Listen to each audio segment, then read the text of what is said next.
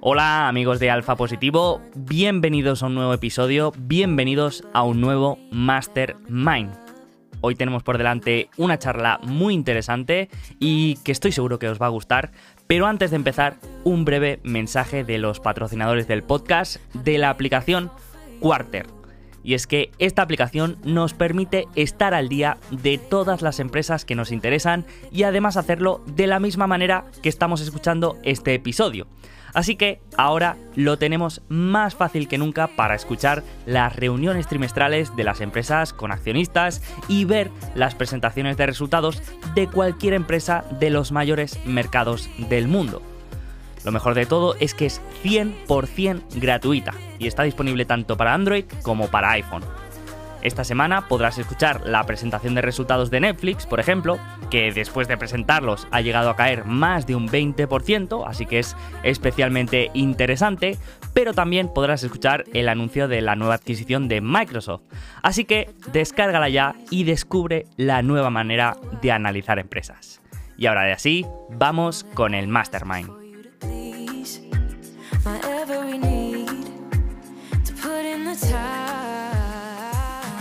Muy buenas a todos y bienvenidos a otro Mastermind de nuevo después de algo de tiempo. Habíamos dejado un poco de espacio para volver con más ganas y con nuevos fichajes que ahora, que ahora veremos.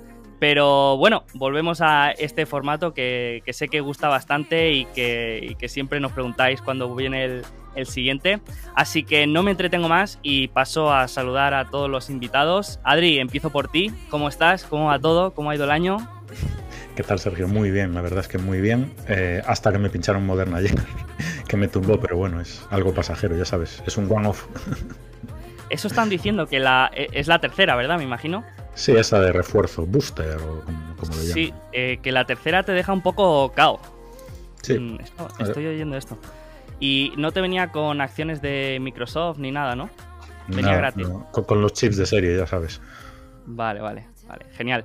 ¿Y cómo ha ido 2021, tanto a nivel personal como a nivel eh, inversor? ¿Qué nos puedes contar? ¿Contento? Sí, bien, o sea, o sea un montón de trabajo. Eh, descubrí empresas interesantes, eh, a, nivel personal no hubo grandes cambios. Me gustaría mudarme a una casa que ya estoy de los vecinos hasta el gorro, pero bueno, están los precios de, locos. O sea, una casa de alquiler que antes te costaba 600 al mes, ahora está por 1000. O sea, Ojo con el, con el mercado real estate en Vigo, ¿eh? que eh, por lo que tengo entendido está, está on fire. Sí, porque tienen el plan urbanístico es como de 1998, entonces lo, lo, poco que han ido construyendo no es tan ilegal, o sea, es, un desastre. Claro, claro. Y luego eh, en Navidad, pues todavía más demanda, ¿no? Con, la que tenéis ahí liada. Ya ves. No, es que yo, ni me acerqué por el centro ya directamente. O sea, era territorio prohibido para mí. Genial, genial. Pues un placer volverte a tener por aquí, Adri, como siempre. Gracias. Y paso a Carlos. Carlos, ¿cómo va todo? ¿Qué nos puedes contar de este año? ¿Qué novedades nos traes? ¿Cómo estás? Bien, muy bien, eh, todo genial. Eh, yo todavía no tengo la, tercera vacuna, tengo dos solo. Y, mm, y, bueno, un año un poco raro, un poco especial. Eh, también decir que justo este trimestre he empezado, bueno, este trimestre y anteriormente a consumir Witaka, que bueno, esto en los directores ya lo comenté, pero cuando hicimos el Mastermind y, yo hablé de HelloFresh, me no sé si fuiste tú que me preguntó a ver si consumía los tapers de Witaka y, y bueno, he empezado y la verdad es que me gustan bastante. No sé si Sergio tiene opinión sobre el tema, pero bueno, bien. No, eh, pues no los he probado nunca. Eh, es, algo que, yo sería consumidor, pero por mi situación actual pues no, no lo necesito, digamos.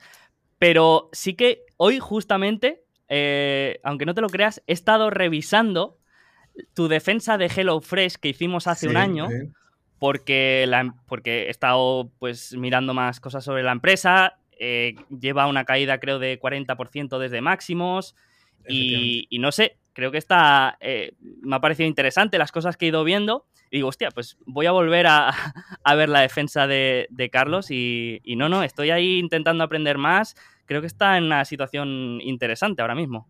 Está curioso. Sí, sí, sí, bueno, es, lo que está pasando ahora también es que mm, no se sabe muy bien el último trimestre cómo ha ido en estos negocios online, ¿no? Porque en principio HelloFresh no ha presentado nunca mal, pero ya se, se masca la tragedia y no se sabe hasta qué punto es real o es, una rotación o no es... Bueno, habrá, habrá que ir viendo. Em, y por lo demás, todo ok. Em, el año muy convulso y el último trimestre ha sido, joder, entre, entre cadenas de suministro, luego el growth, eh, bueno, la verdad es que em, muchas sorpresas, muchas sorpresas. Fue un año bonito.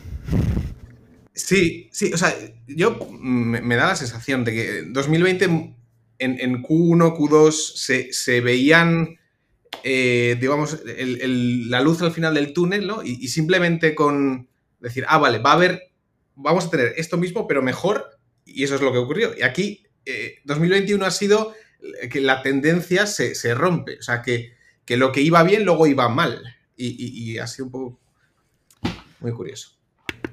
Bueno, bueno, y interesante y, la verdad que lo hemos ido viviendo también semana a semana en, en los directos, que ha sido ha sido muy entretenido, la verdad. Eh, seguro que muchos de los que nos, escuchan también eh, están ahí y, la verdad que gustan mucho. Y tengo que decirte, Carlos, que estoy mm, ilusionado, nervioso, mm, hoy, mm, no sé, contento también de alguna manera, porque tenemos un invitado, un nuevo fichaje muy top en este Mastermind. Que ah, sí. tenemos, eh, que quizá no mucha gente lo conoce porque hasta ahora ha mantenido un poco un perfil más anónimo, pero que eh, creo que es un, analista a, descubrir y que, aporta bastante. Así que vamos a conocerlo un poco. Miquel, ¿cómo estás? ¿Cómo va todo? Eh, muy bien, gracias Sergio por invitarme. Eh, bueno, yo me, he visto los Mastermind anteriores y aquí ha estado Andrei. Y, en el último episodio creo que estuvo Rodri, Rodri y Hong Kong. Y, o sea, son dos personas que admiro mucho, sobre todo a, a Rodri. O sea, tiene una, una cultura de trabajar y no sé dónde saca tiempo para escribir unos reports tan largos y en inglés y en castellano. Así que es, es un, un puesto bastante grande que, que me toca sentarme. Así que bueno, espero que esté bien. Y si me preguntas por el año, pues bueno, ha sido un año en el que han pasado un montón de locuras, que te pones a mirar las cosas que han pasado a principio de 2021 y parece que han pasado hace muchísimo. Y bueno, yo creo que el año pasado a nivel personal, la primera mitad fue un poco eh, de estar en casa. Yo creo que hasta después que se eh, empezaron lo de las vacunas y a vacunar a la gente joven, y luego en la segunda mitad del año que ha sido más fácil moverse, lo digo porque yo vivo en el extranjero y hasta junio moverse era un poco una odisea. Y luego pues intentando aprovechar la segunda mitad del año, pero bueno, si miro el año completo no he viajado todo lo que me gustaría, pero aún así pues han pasado cosas eh, hasta hoy. Genial, genial. Eh, aprovecho también para mandarle un saludo a, André y, a Rodri, que, bueno, que André, como hemos comentado varias veces, pues está está dirigiendo un equipo de esports y, bueno, y eh, su, agenda no se la deseo ni, ni a mi peor enemigo. Y, bueno, espero que algún día pueda, pueda volver, pero bueno, de momento vamos a, respetarle un poco ese calendario. Y mm, como es tu primera intervención también en el podcast, eh, te quería invitar a que mm, ya sé que es difícil y que, y que, bueno, que no todo el mundo se puede definir, pero que hables un poco de cómo te definirías tú como inversor o qué mm, tipo de rasgos te gustan en las empresas, qué tipo de gestión llevas para, para que te conozcamos un poco mejor, Miguel.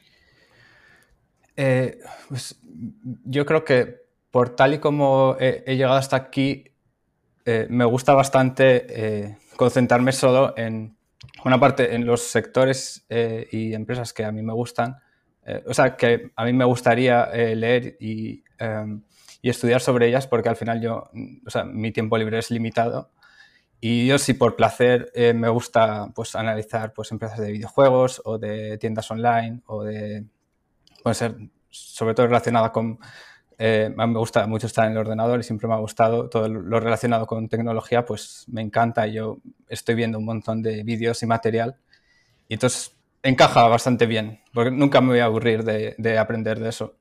Y luego un poco que en sitios donde creo que el resto de la gente está equivocada, que la mayoría de las veces la gente no está equivocada eh, o el mercado no está equivocado en interpretar algo, sino que a veces menosprecia una tendencia o exagera otra. Entonces es un poco de arbitraje de, expectativas.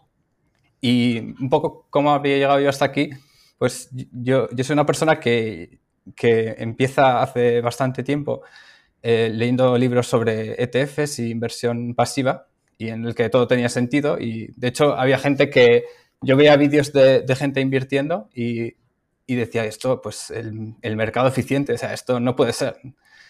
Pero bueno, como yo estoy, eh, yo estoy siempre leyendo sobre tecnología, sobre mi sector, conozco un poco eh, cosas que pasan alrededor de mí.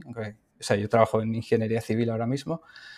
Y, y entonces, una vez que empiezas a eh, estar metido en el mundo de la inversión y entiendes un poco los ratios y cómo funcionan las empresas, cómo reportan, y empiezas un poco a, ver lo que pasa a tu alrededor y de, de, cosas que te gustan o de empresas de tu sector, y empiezas a ver lo que ponen los analistas o empiezas a ver cómo, empiezas a ver cómo el mercado está interpretando algo que tú conoces desde dentro o conoces muy de cerca porque lo has seguido durante años, y empiezas a al principio dices, um, yo creo que el mercado está analizando mal, yo veo estas notas de prensa, o este está exagerando, este no, eh, este, este es muy bueno, pero en sus notas de prensa está ahí, eh, no está exagerando mucho porque está cogiendo tanta cuota de mercado que, quiere pasar un poco desapercibido. No, no, va, no va a fingir, no va a decir en sus notas de prensa, va, estamos elevando precios porque podemos. Pero, o sea, notas un poco que mm, yo que podría, podría hacer algo, pero no, el mercado es eficiente y luego ya al cabo de un tiempo ya te das cuenta de, joder, es que esto, esto lo, lo, habría visto, esto lo habría visto, esto lo habría visto. Digo, el mercado empieza a pensar, digo, porque al principio era muy absoluto, ¿no? Era el mercado es ineficiente total o eficiente total. Y luego te das cuenta de que en un círculo pequeño de cosas que tú conoces muy bien, puedes tener un, un edge. Y ya en ese momento yo creo que te hace algo clic y ya te empiezas a interesar en, seleccionar eh, alguna empresa y en invertir en una empresa en vez de en un ETF. Entonces, yo vengo de un poco de, la inversión pasiva y mercado eficiente a mercado quizá no tan eficiente. O sea que alguna, mucha gente viene del trading. A mí el trading nunca me ha traído porque me ha parecido siempre muy especulación y... Pero bueno. ¿No has, ¿No has hecho nunca rayas y hombros cabeza a hombro ni cosas de esas? no, eh, eso me gusta el, sketch de, Panto, de Pantomima Full, ¿no? De, que, hablaba de eso, creo. Sí, sí, genial. Buscando formas, ¿no? Eh, pues me ha, gustado mucho lo que has comentado del arbitraje de expectativas, porque yo creo que más o menos todos eh, jugamos un poco a, eso. Y bueno, ya has comentado que habías visto algún mastermind anterior, ya sabes más o menos cómo funciona. Eh, esto es una reunión entre amigos para, para hacer un poco de... Bueno, el mastermind en verdad es un concepto que, que se que se suele hacer entre mm, amigos o directivos o, personas de alto rango que quieren, que necesitan algún accountability partner, eh, algún jefe, digamos, que, mm, con el que echar cuentas, ¿no? Y digamos que los inversores, en nuestra faceta inversora, no tenemos ningún jefe, no tenemos nadie que nos diga, eh, oye, pues para el próximo trimestre quiero que mejores esto, o quiero que mires esta empresa, o, quiero que, mejores este aspecto, ¿no? Entonces nosotros hacemos un poco de accountability partners y eh, la excusa es venir aquí a defender de manera breve una empresa, un activo, una inversión que nos guste o que nos parezca interesante de, de alguna manera podemos tener posición en esa empresa o no, podemos creer que es una buena oportunidad o no, simplemente pues que, nos parezca interesante. Así que yo, eh, si os parece bien, eh, empezamos por Adri. Te, invito a, comentar tú la empresa que crees que puede ser interesante a estas alturas y luego, pues entre todos comentamos un poco, damos algo de feedback, le damos nuestra eh, opinión y si podemos, pues también le, sacamos un poco la punta a la tesis, ¿vale? Adri, pues cuando quieras. Sin piedad. Pues hombre, yo creo que estamos viviendo un, momento de mercado, de mercado, bonito ahora, porque hay ciertas industrias o ciertos tipos de empresas que le están zurrando a todas por igual, sin importar si generas free cash flow, si da igual. O sea, hay empresas que generan un montón de free cash flow y están en una valoración ridícula y el negocio no ha cambiado nada. Entonces, yo creo que ahora es un momento perfecto para, para buscar oportunidades. Y una de esas, creo, en mi opinión, humilde opinión, eh, podría ser perdón, Premier Health of America, que cotiza en el Toronto Stock Exchange Ventures con el ticker PHA. Ahora está creo que como a 84, 85 eh, centavos o algo así. Eh, es una empresa que se dedica a la industria de, staffing, a, proporcionar personal, pero especializado en el nicho sanitario. Entonces, con esto ya tienen una diferenciación sobre los adecos y ranstas de turno que le pegan a todas las industrias. Entonces, este negocio eh, lo fundó su actual CEO, Martin Legault, creo que se llama, en Quebec. En el 2003 empezó de cero, eh, creo que incluso empezó solo con una enfermera, o sea, era más bien una, una mini startup. Y nada, poco a poco fue creciendo y en 2011 creo que fue, eh, detectó que la industria necesitaba un poco de, de, vidilla, de automatización, porque era todo muy tradicional. En plan, el hospital levanta el teléfono, llama a la empresa, oye, necesito 10 enfermeras para mañana a las 6 de la mañana. Y claro, todo ese proceso manual encarecía el proceso, o sea, dificultaba todo el proceso de contratación, de gestión, de facturación, etcétera. Entonces, en ese momento, cuando la empresa tenía EBITDA prácticamente cero, estaban ahí en break-even, eh, decidió em, empezar a crear una plataforma tecnológica a la que han llamado PS Web, eh, a través de la cual eh, los centros sanitarios pueden solicitar el personal con 3, 4, 5 clics, bueno, clics pulsaciones en el móvil o la tablet o lo que usen, y también el personal sanitario puede decir, oye, tienes una oferta a dos kilómetros de casa con estas condiciones, con este horario, ¿la quieres o no la quieres? Y entonces, en cuestión de minutos, eh, ya tienen el personal asignado a esa oferta. Entonces, agiliza muchísimo todo ese proceso de necesidades de, personal. Eh, lo bueno de que opere en el sector sanitario es que eh, es un negocio defensivo. O sea, aunque venga una recesión de la leche, un 2008 los ingresos más o menos de la industria no va a decrecer. Es el 70% del sector es público y no, no van a despedir al 50% de enfermeras para maximizar los ingresos de los hospitales. Bueno, igual en Estados Unidos sí.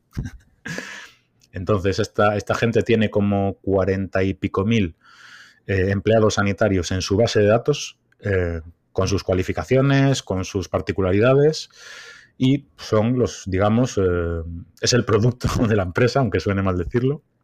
Y una curiosidad que me llamó muchísimo la atención de esta industria en Canadá es que el desempleo es de menos del 1%, o sea, es pleno empleo, pero desde hace, desde antes de la pandemia, o sea, no, no, no, me cabía en la cabeza. Y al parecer, eh, lo, que he, lo que he leído en varios artículos es que el personal sanitario en Canadá, eh, sobre todo las enfermeras, están quemadísimas tanto a nivel físico como mental, es mental, mental exhaustion, dice, dice la directiva, y que no, no se están formando enfermeras porque no les interesa, prefieren trabajar de otra cosa más tranquila, en lugar de trabajar lunes, domingos, festivos, que igual cobran bien, pero prefieren una vida eh, más tranquila. Y bueno, ya centrándonos más en lo que es el negocio en sí, eh, es de alto crecimiento, es muy pequeñita, es una microcap, perdón, que no lo mencioné antes. Las ventas por acción durante los últimos cinco años eh, han crecido al 51%, el EBITDA al 49% y el free cash flow al casi casi al 50%. Lo bueno es que tiene una conversión en caja muy alta, es decir, 60 eh, céntimos de cada dólar de EBITDA lo convierten en free cash flow.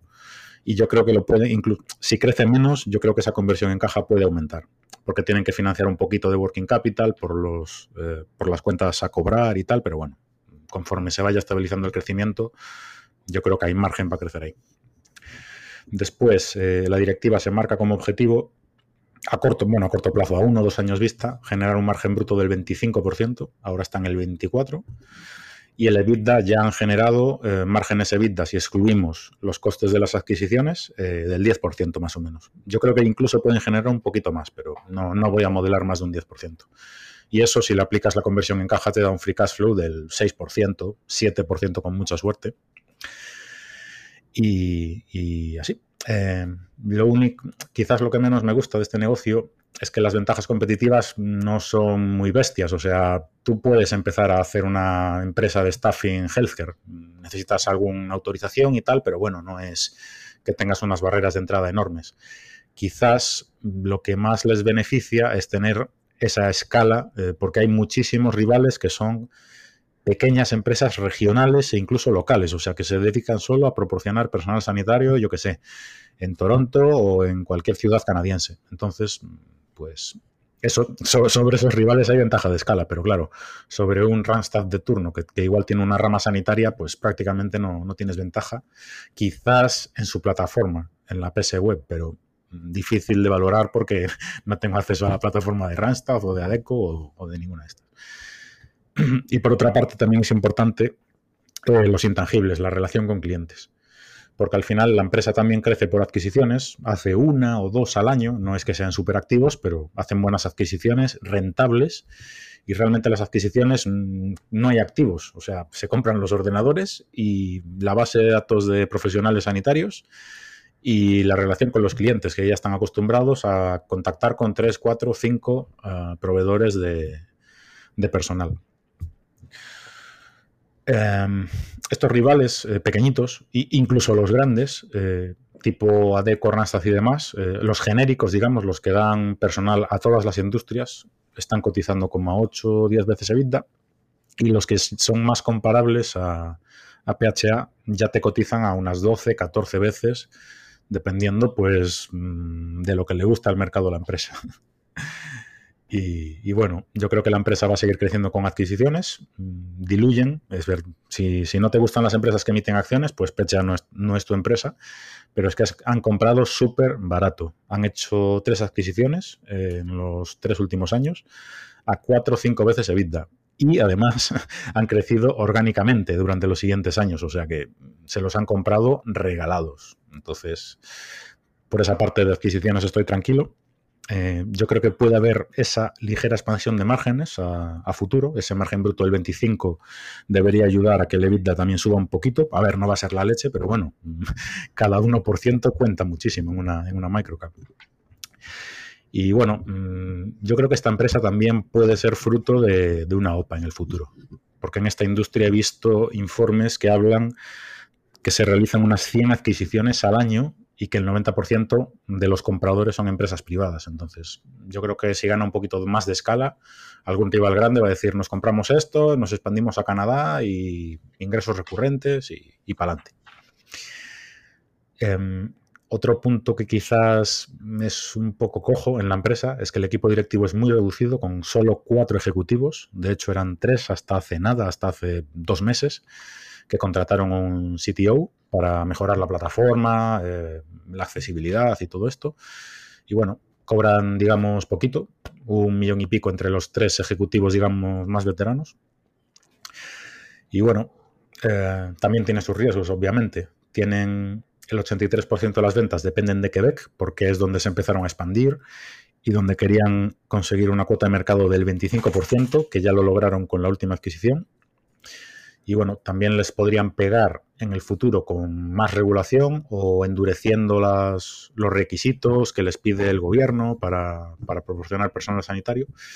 Pero claro, con menos de un 1% de desempleo tampoco pueden darles mucho con el látigo a este tipo de empresas porque no, no le conviene al Ministerio de Sanidad eh, dificultar la contratación de, personal.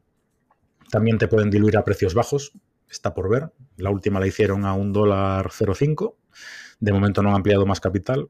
Por lo que hablé con el equipo directivo, no tienen intención de ampliar capital a corto plazo porque tienen bastante cash. Y bueno, yo creo que a futuro, eh, si crecen incluso menos que en años anteriores, podrían llegar igual a 200 y pico millones de ventas en 2026, que si le aplicas un, un, margen EBITDA del 10, pues ya te quedan 20, 20 y pico millones de EBITDA. Y ahora pues le aplicas el múltiplo que más te guste, Mm, al final es una microcap, no, no creo que sea justo valorarla 14 veces, pero bueno, yo creo que hay, creo que es una empresa de, crecimiento a, precio razonable, ¿no? Un, GARP de estos. No sé qué os parece. Además, eh, habías comentado que tenía como el 40% de, de, la propiedad en, los directivos, me parece. Eh, sí, tienen mucho skin in the game. El CEO tiene como el 50 y pico por ciento de las acciones vendió acciones en 2021 que las compró eh, el vicepresident. O sea, fue, digamos, un cambio de manos. No es que las vendiese a mercado a, quien las compre. Entonces, el resto de, insiders, si excluimos al CEO, tiene el 3,3% de las acciones, que, oye, es dinero para los sueldos que cobra esta gente, que igual son 300.000, 500.000 al año. En Canadá, que es un país muy caro. Genial, pues muy interesante. Eh, muchas gracias y más en, condiciones de, de post-vacunación. La has defendido muy bien. Sí, quise, em, perdón por, soltar todo el tocho de, ahí rápido, pero es que la cabeza me da para lo justo ¿eh? Vale. Eh, Carlos, ¿quieres comentar algo de la empresa? ¿Qué te ha parecido? Eh, muy interesante. Encima he visto que, las adquisiciones se hacen a un precio muy, muy bueno y además que, que como no hay CAPEX, pues el, el EBITDA pues va, va, al free cash flow. Em, por lo demás, tú no sé cómo e, enfocas, eh, cómo le ha afectado el COVID o, no, ¿no? Porque ahora ha habido más demanda por personal sanitario, eh, luego quizás haya menos demanda por personal sanitario. Mm, no sé, ¿qué, opinas de ese tema? Es una buena pregunta. Eh, yo inicialmente pensaba que habrían tenido, digamos, un año 2021 hiper bueno, que a nivel de ventas es así. Pero lo que ocurrió es que el gobierno, digamos, que facilitó la entrada a rivales que no tenían, digamos, eh, todas las autorizaciones para proporcionar personal sanitario. Entonces, eh, realmente, entre comillas, le perjudicó un poco a nivel competencia. Entonces, estos rivales es probable que el gobierno diga, no tienes la autorización, fuera. Pero claro, también tenemos un 1% de desempleo. Entonces, yo creo que esos rivales seguirán ahí unos cuantos años, por no decir de por vida. Entonces, no.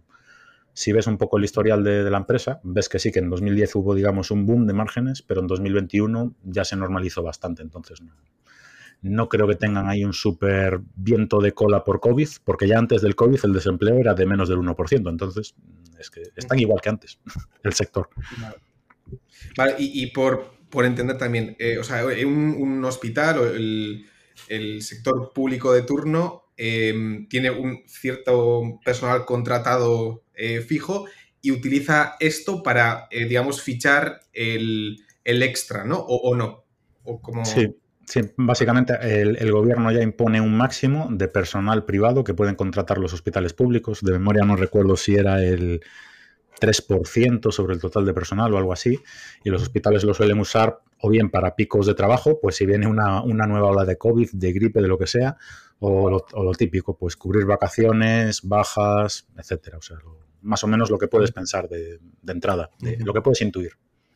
Sí, sí, y entiendo que siempre se va a necesitar eh, esos agentes eh, flexibles porque tampoco vas a contratar a todo el mundo, ¿no? O sea, necesitas cierta flexibilidad. Sí, sí hay, mucha gente que trabaja en el sector privado y lo hace como un extra. Igual tienen un trabajo, yo qué sé, de repartidor de Amazon o de lo que quieran y aparte, pues el fin de semana trabaja en hospitales. O sea, mucha gente lo usa pues como para tener un extra. No quieren trabajar de lunes a domingo en el sector, quieren pues sacarse unos dólares en determinadas épocas y, y así. Interesante. Genial. Eh, Miquel, ¿quieres comentar algo de esta empresa? ¿Algo que te haya llamado la atención? ¿Algo que, quieras ampliar. Eh, bueno, nada más escuchar, me ha recordado a, IAC, que hizo una adquisición de un marketplace de un marketplace de enfermeros y enfermeras que viajan a otro lugar durante un periodo corto de tiempo a encontrar trabajo que, leí eso un poco y era esto. Eh, no imaginaba ni que, eso fuera, eh, que, hubiese un mercado para enfermeros y enfermeras que quieren ir de viaje.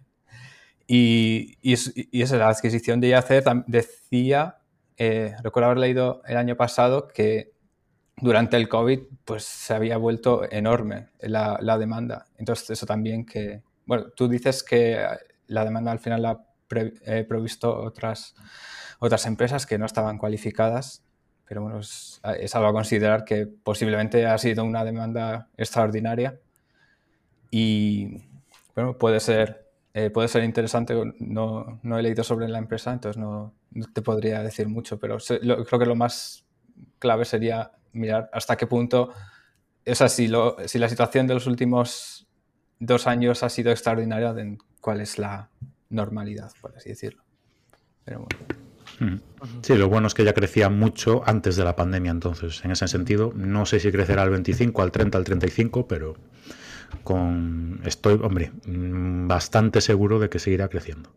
Y que los márgenes son sostenibles porque, viendo el historial de la empresa pre-COVID, eh, también eran márgenes buenos, excluyendo siempre los costes de adquisiciones, que en una microcap gastar mm, un millón en gastos de consultoría y demás es, muchísimo. O sea, la, adquisición que hizo IAC fue hace como, eh, creo en 2019 y pagó súper poco. Y en Estados Unidos y ahora la ha convertido en una plataforma bastante fuerte. O sea, imagínate en, Canadá pues habrán pagado un precio de risa por las adquisiciones, seguramente. Sí, esta gente, ya te digo, 3, 4, 5 veces EBITDA pre-adquisición, o sea, de las ventas de los últimos 12 meses. Y las tres adquisiciones que han hecho han crecido orgánicamente, o sea, regaladas. Las compraría yo si pudiese. Perfecto. Eh, yo quería preguntarte si haciendo el, el EBITDA ajustado hay eh, expansión de margen o, como vemos, por ejemplo, en, en, el margen operativo, es un margen decreciente en los últimos dos años, por ejemplo. Em, si, ajustas el EBITDA sin, hacer muchas. yo ni siquiera al EBITDA ni siquiera le reajusto los pagos en acciones, porque me parece mm, hacerte trampas al solitario. Y si ajustas los años anteriores, ya te digo, solo sumándole los costes de adquisición, ya te salen márgenes del 8, 9, 10%, dependiendo del trimestre. Al final es una microcap y los márgenes pueden bailar bastante. Entonces yo por eso he moderado a futuro un 10%. A medida que gane escala, irán diluyendo los costes centrales, los cuatro o cinco programadores que tienen dedicados a, mantener, a mantener y mejorar la plataforma PS Web. Entonces, yo considero que ese margen de vida del 10 es muy realista y está, digamos, a la vuelta de la esquina. Hmm. Es que eh, yo no conocía la empresa y la verdad que lo primero que, resulta interesante es eh, eh, la valoración, digamos, o sea, mm, es una empresa de alto crecimiento, que, es rentable y que pues, tiene una valoración muy atractiva. Pero claro, a mí me gustaría ver un poco de, de, apalancamiento operativo, ¿no? Entonces, aquí yo, por ejemplo, no veo el desglose de los costes operativos, pero veo que, por ejemplo, en 2021 eh, el crecimiento de, ventas ha sido también de, ha sido del 200%, pero el crecimiento del coste de ventas también ha sido de, mucho, ¿no? Ha pasado de, 3 millones a, 12. Entonces es como que eh, me imagino que, es un producto que requiere una fuerza de ventas importante y que, y que claro, eso pues reduce un poco el, el potencial de apalancamiento operativo, ¿no? Entonces, con un software eh, evidentemente, como has comentado, pues no tiene una gran ventaja competitiva y no puede eh, cobrar, no tiene, digamos, pricing power para, para tener muchos márgenes, pero sí que mm, me gustaría por lo menos que, fuera más fácil de, poner en el mercado, ¿no? De venderlo a, tu cliente. Eso es lo que, lo que no veo, solamente viendo, obviamente, la cuenta de resultados. Después, eh, pues quizá en la práctica hay algo que me esté perdiendo. Pero, pero un poco eso, ¿no? Me gustaría que fuera un producto, eh, por una parte, más fácil de vender y, por otra, que, mm, que, tuviera alguna diferenciación especial en, en el producto, porque me imagino que mm, estamos diciendo que no tiene ventajas competitivas, pero estos productos tienen mucho, mucho mm, coste de cambio, ¿no? Digamos, cuando una empresa incorpora eso, después es ya tiene una base de datos, ya tiene eh, todo el personal entrenado para utilizar ese programa cuesta bastante utilizar otro, ¿no? Entonces, eh, me gustaría ver algo mejor por ahí, pero desde luego mm, tiene muy buena pinta y, a esta valoración, pues difícil que, lo haga mal, ¿no? Claro, aquí apalancamiento operativo prácticamente no hay. Lo único que pueden ganar a mayores, ya te digo, es que aumenten el margen bruto del 24 al 25, que es el objetivo de la empresa y yo creo que lo conseguirán, no sé si a uno, dos, tres años, pero ya te digo, la tesis no es que la empresa vaya a duplicar el beneficio neto aumentando las ventas un 10, un 25%. No, no existe ese apalancamiento operativo en el sector. Eh, yo creo que es importante entender que esta empresa no es de software, es una empresa de servicios. Ellos te, proporcionan personal, yo que sé, 10 enfermeras para mañana en el hospital de Toronto y de cada mil dólares, pues ellos se quedarán 100 o 90 o 50 dependiendo de la especialización del puesto. No, les van a cobrar lo mismo, pues no sé, por un bedel que por una enfermera que tiene que tener 10 certificaciones concretas para trabajar en la UCI o, o algo así, me lo invento. Entonces, no, yo creo que aquí no habrá una expansión de márgenes muy bestia, quizás sí de, de 100 puntos básicos, de que te pase el EBITDA del 10 al 11 algún trimestre, no creo que sea sostenible, pero ya te digo, un EBITDA del 10 y teniendo eh, ventas recurrentes y en un sector defensivo, pues yo firmo, yo firmo. Pues muy interesante, mm, no la conocía y, desde luego, mm, bueno, eh, tiene, tiene, varios factores que, que me gustan así que apuntada para, investigación más en profundidad. Y Carlos, si te parece, pasamos contigo eh, a ver qué, empresa te parece interesante en estos momentos que tienes por ahí estudiando. Bueno, em, sí, em, bueno, yo voy a comentar Expel, que, es eh, una empresa relativamente conocida. Em, y, bueno, me parece que la empresa es interesante eh, y el momento actual también pues tiene su, su aquel.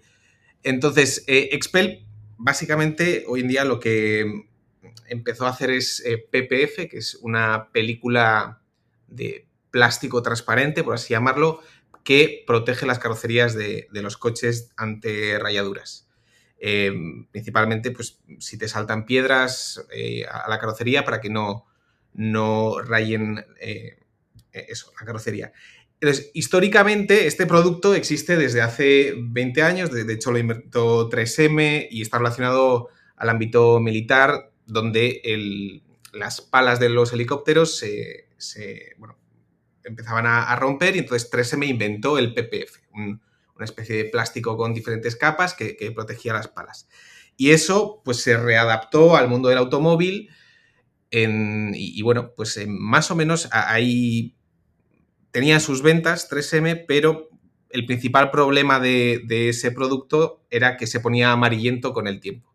Entonces, eh, está muy bien, pero la gente no quiere que, su coche se ponga amarillento. Entonces, Expel eh, originalmente lo que hacía era el software de, para ese, esa película. Y el software lo que te hace es mm, los patterns, ¿no? O sea, el, eh, cortar la película a, las formas del coche para, mm, para, que luego la aplicación sea más sencilla y, porque bueno, si lo tienes que hacer todo manual, pues es, muy complicado. Entonces, Expel originalmente hacía el software para la aplicación del PPF de, 3M, pero como el PPF de 3M pues no, no era bueno, pues el producto no tuvo éxito, no crecía y, no, no iba bien y ah, no iba, no iba bien y, de hecho en 2008-2009 pues eh, Expel casi estuvo a punto de, quebrar hasta que em, un antiguo trabajador, que ahora es el CEO, vuelve a la empresa y,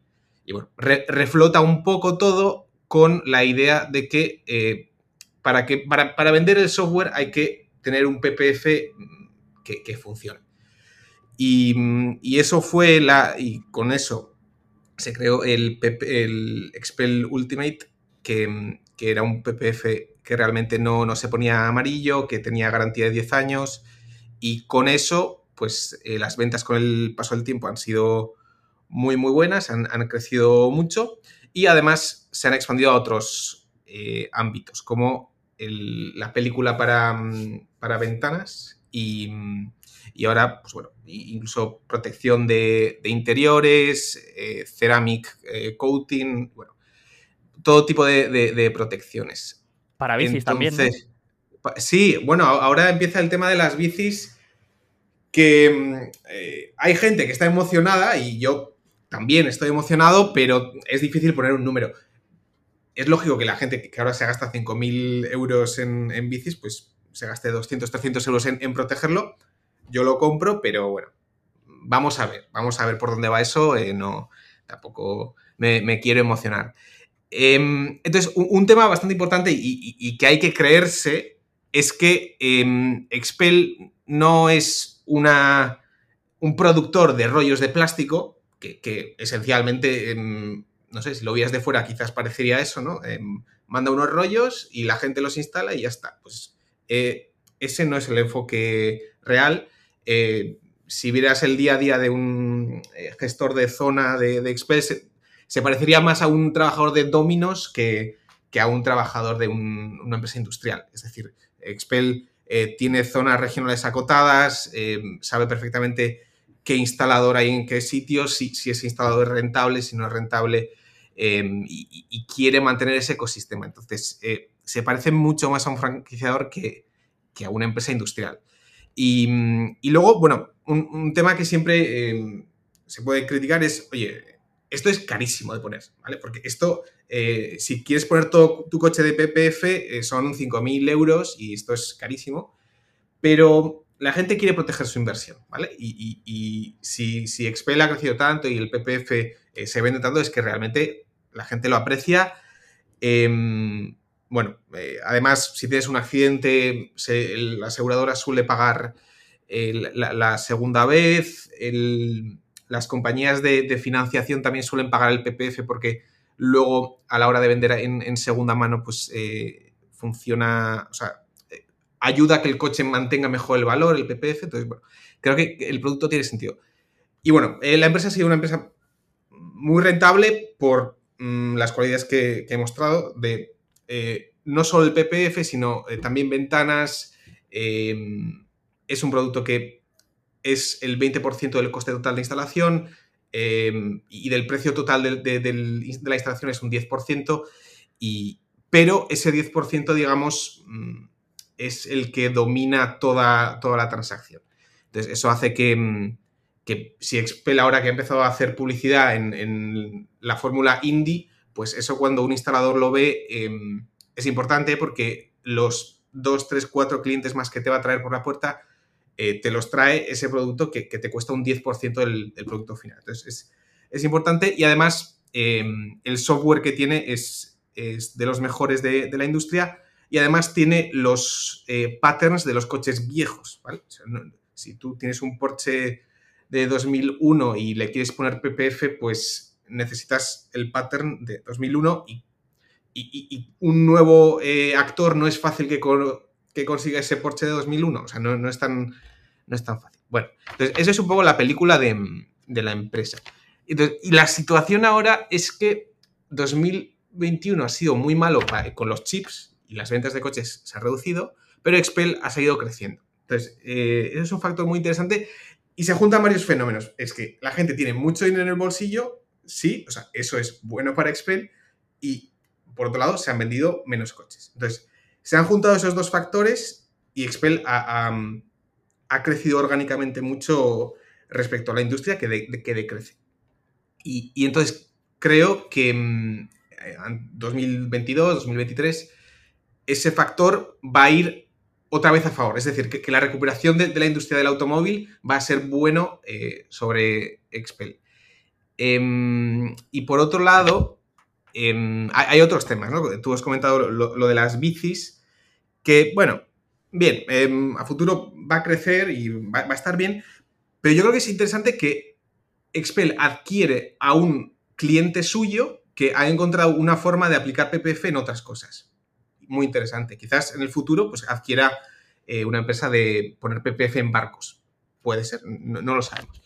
Pero eh, yo creo que la clave y el, principal tema que se está perdiendo y no se está haciendo caso ahora es la adquisición de Permaplate, que es... Eh, Expel va a pasar a, ofrecer el, el, poner PPF a, concesionarios y poner ellos el personal. Entonces, eh, ese es un tema bastante interesante. Bueno, también compite con sus clientes, pero parece que no, va a ser un problema.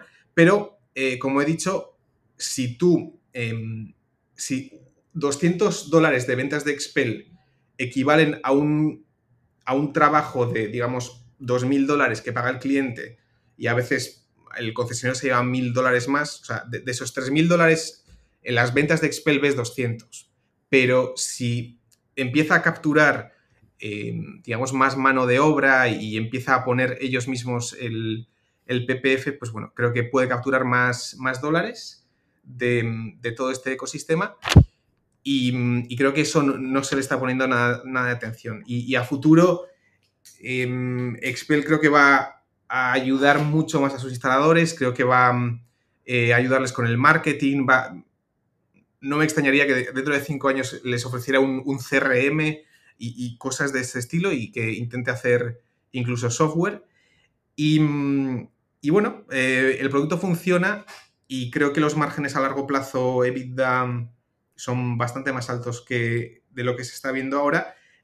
Y bueno, ya eh, para terminar un poco, em, el Q3 en, la conference call siempre ha tenido un, margen bruto de 37, bueno, 33, 34, 35, han ido poco a poco creciendo y, y digamos que ahora están en un 36, 37 y decían, no, en 2022, en Q2, Q3, nos vamos a acercar a 40, es decir, un, más 10 de, margen bruto en un contexto de, supply, chain horrible y, cuando dices eso, pues bueno, es de alguna forma eh, pasarse el juego porque eh, estás mostrando que, realmente hay un pricing power latente eh, muy importante y, que va a ser estos años donde lo vamos a ver. Em, entonces creo que los márgenes vida en madurez eh, son mayores que 30 y, y, Free Cash Flow más que 20. Y entonces, pues, eh, incluso los precios de ahora pues, son bastante atractivos. Eh, puedo hacer un poco la guía de, por dónde va a venir la expansión de margen, pero yo creo que puede funcionar. Perfecto. muy interesante había, había, muchos puntos que no conocía y que me has roto un poco los comentarios que te iba a hacer, así que voy a tener que, volver a reformular. Pero bueno, voy a dejar a Adri primero que comente si, si quiere saber algo más o tiene alguna, algún feedback que dar. Hmm. Eh, una de las dudas que siempre tuve con Expel es cómo de exportable es el producto. Es decir, yo sé que los países anglosajones, sobre todo Norteamérica, Canadá, perdón, eh, tienen, digamos, ese culto a, los coches, al automóvil y tal. Mm, me suena que tienen bastantes ventas en China, eh, pero no sé cómo otros países, mm, cómo son de receptivos a ese tipo de productos y si son fans de meter los films o no. Sí, bueno, em, los crecimientos están, pero evidentemente eh, todavía la base es pequeña. Entonces, em, hasta que pasen 3-4 años no vamos a saber si realmente Estados Unidos es em, fiel reflejo del resto del mundo. No lo vamos a saber. Em, pero claro, incluso Estados Unidos hoy en día crece un 30, un 40% orgánico y eso te da un poco la ilusión de que, vale, si Estados Unidos tan maduro crece tanto, pues es que en Europa le queda muchísimo. Pero claro, como tú dices, pues bueno, no, no todo tiene por qué ser igual. Sí. Y bueno, me consta que ha expandido márgenes durante los últimos años. No sé hasta qué punto crees que puede llegar el margen EBITDA, por ejemplo, porque me imagino que tiene bastante eh, conversión en caja bastante alta, me imagino, ¿no? Sí, sí. Eh, bueno, eh, estamos hablando de un producto físico, entonces, bueno, podría, no sé, podría no tener margen de, o sea, podría tener problemas de circulante y tal, que no los tiene. Mm, por X razones, convierte mucha caja. Entonces, em, yo creo que el margen bruto tiene que pasar de los 45. O sea, ahora, digamos que está en 36, 37, el año que viene 40 y, con más productos, eh, con alguna subida de precio, en 45 nos tendríamos que poner eh, sin ningún problema, diría casi.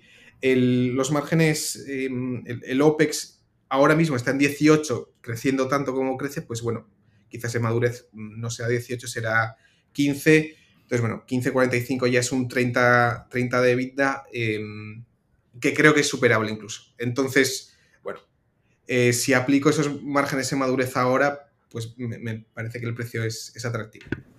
Mm, sí, siempre la consideré mm, curiosa. O sea, no sé, el equipo directivo tiene que ser la leche, porque construir eso prácticamente desde la nada, pues tiene mucho, mucho, mucho mérito. Sí, sí. Bueno, y tiene 38 años. Ryan Pape tiene 38, o sea que. Eh, y lo que le queda por delante, entonces. Sí, sí, tiene pinta. Genial. Miquel, ¿qué te parece Expel? Eh, bueno, a mí, Expel me gusta mucho y me gustaba de antes de que la explicases, así que voy a tener un sesgo positivo. Eh, eh, sí, además, por lo que has dicho de, que podría ofrecer un CRM, o sea, si ves la actualización del DAP, que es el software, en, en la última actualización que han sacado del software, han metido como job management para que el, eh, negocio eh, asigne trabajos a sus empleados. Así que ya, ya, parece que ya van los tiros por ahí.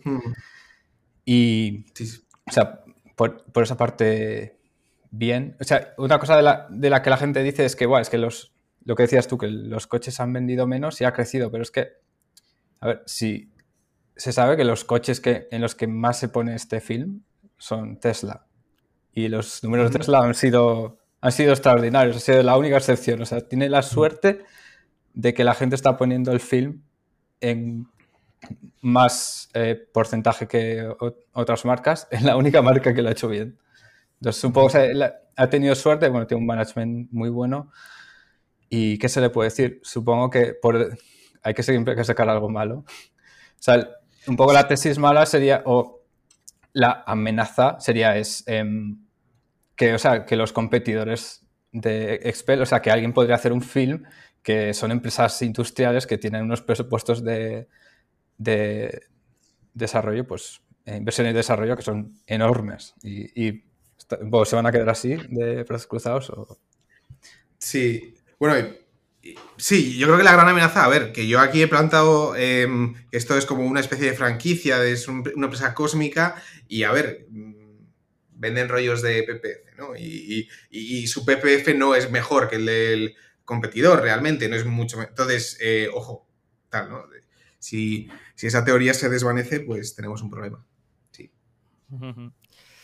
Eh, yo, yo igual, o sea, tenía, tenía algunos, algunos comentarios, como por ejemplo el, apalancamiento de los instaladores, así, pero lo has comentado y, y a mí realmente, o sea, mm, lo único malo que podría decir, o lo único que me gustaría de esta empresa, es que cayera como HelloFresh, que te he comentado antes, ¿no?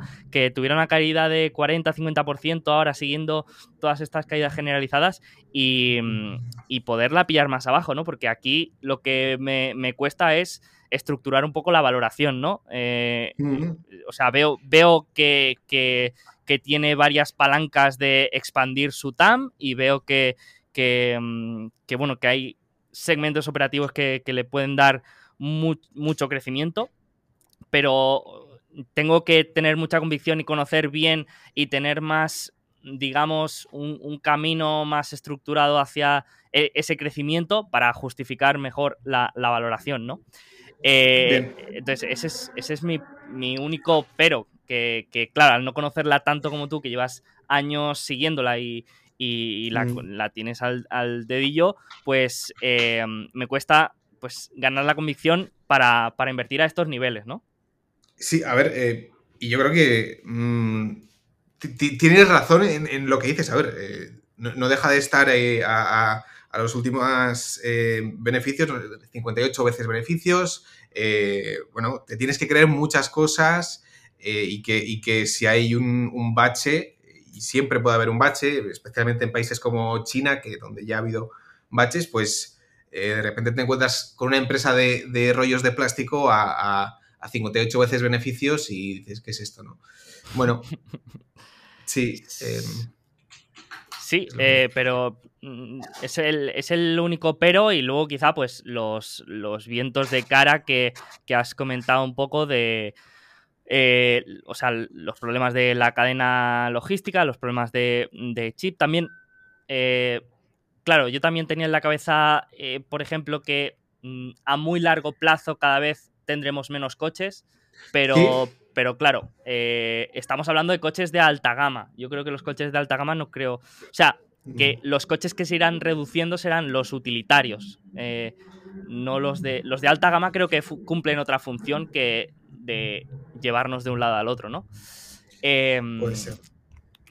Bueno, o quizás también se inventa una pintura que, aguanta muy bien las, em, las rayaduras, ¿no? Eso mm, sería un game changer total. Sí, pero por ejemplo, tú que no, no ves tanto el tema de la bici, yo lo veo mm, con, o sea, con mucho sentido. A ver, sí que es verdad que eh, se tendría que ver el precio de instalación, ¿no? O sea, ya obviamente no va a ser 5.000 como el de un coche, pero si ya es ronda los 1.000, es que es, un 20% del coste de, una bici. Una bici, digamos, de 5.000. Bueno, creo, que se hace por, por 300, 400, eh, se consigue hacer, no quizás eh, todo, pero la parte más importante en bicis. Bueno, mm. sí. Pues, pues yo lo veo interesante lo de las bicis, eh, porque los, cuadros de, carbono se, rayan muy fácilmente, más las de montaña que saltan piedras todo el rato.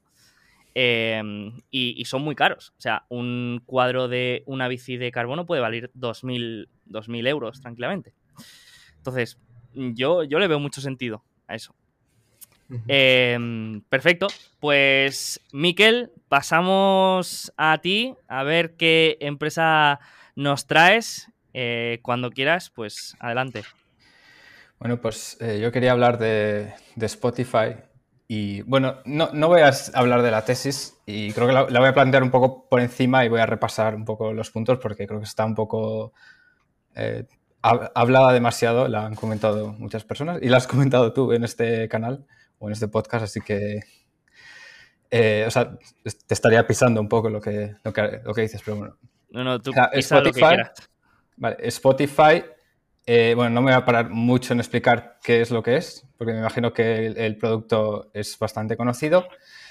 Eh, Spotify aspira a ser la plataforma de audio, o sea, una única plataforma en la que haya diferentes productos que sean mayoritariamente audio y que es, bueno, es, es multidispositivo, está en el, empezó en el escritorio, luego pasa al móvil, luego pasa a algunos dispositivos de la casa y yo creo que tiene sentido que incluso esté en el, vehículo, o sea, en un coche, de una forma diferente porque no tiene sentido eh, que escuchar desde el móvil, tendría que estar más integrado. Eh, bueno, creo que el streaming de audio creo que es la evolución final del audio, por así decirlo. O sea, el, o sea, el audio, por ejemplo, la música en directo, la música empieza siendo en directo, luego pasa a ser en un formato físico, luego pasa a, ser pirateada y a, la vez a, venderse a través de iTunes, que vendía canciones por separado. Y parece que ahora estamos en el streaming y yo creo que el streaming es más o menos eh, una, es la versión final y que lo que vamos a tener ahora va a ser, en todo caso, pues iteraciones de cómo, de cómo es este streaming. Y en ese sentido creo que Spotify se ha convertido en eh, la aplicación, o sea, después de muchos años de amenazas y de Amazon Music y de, Apple Music, yo creo que eh, Spotify se ha convertido en, el líder.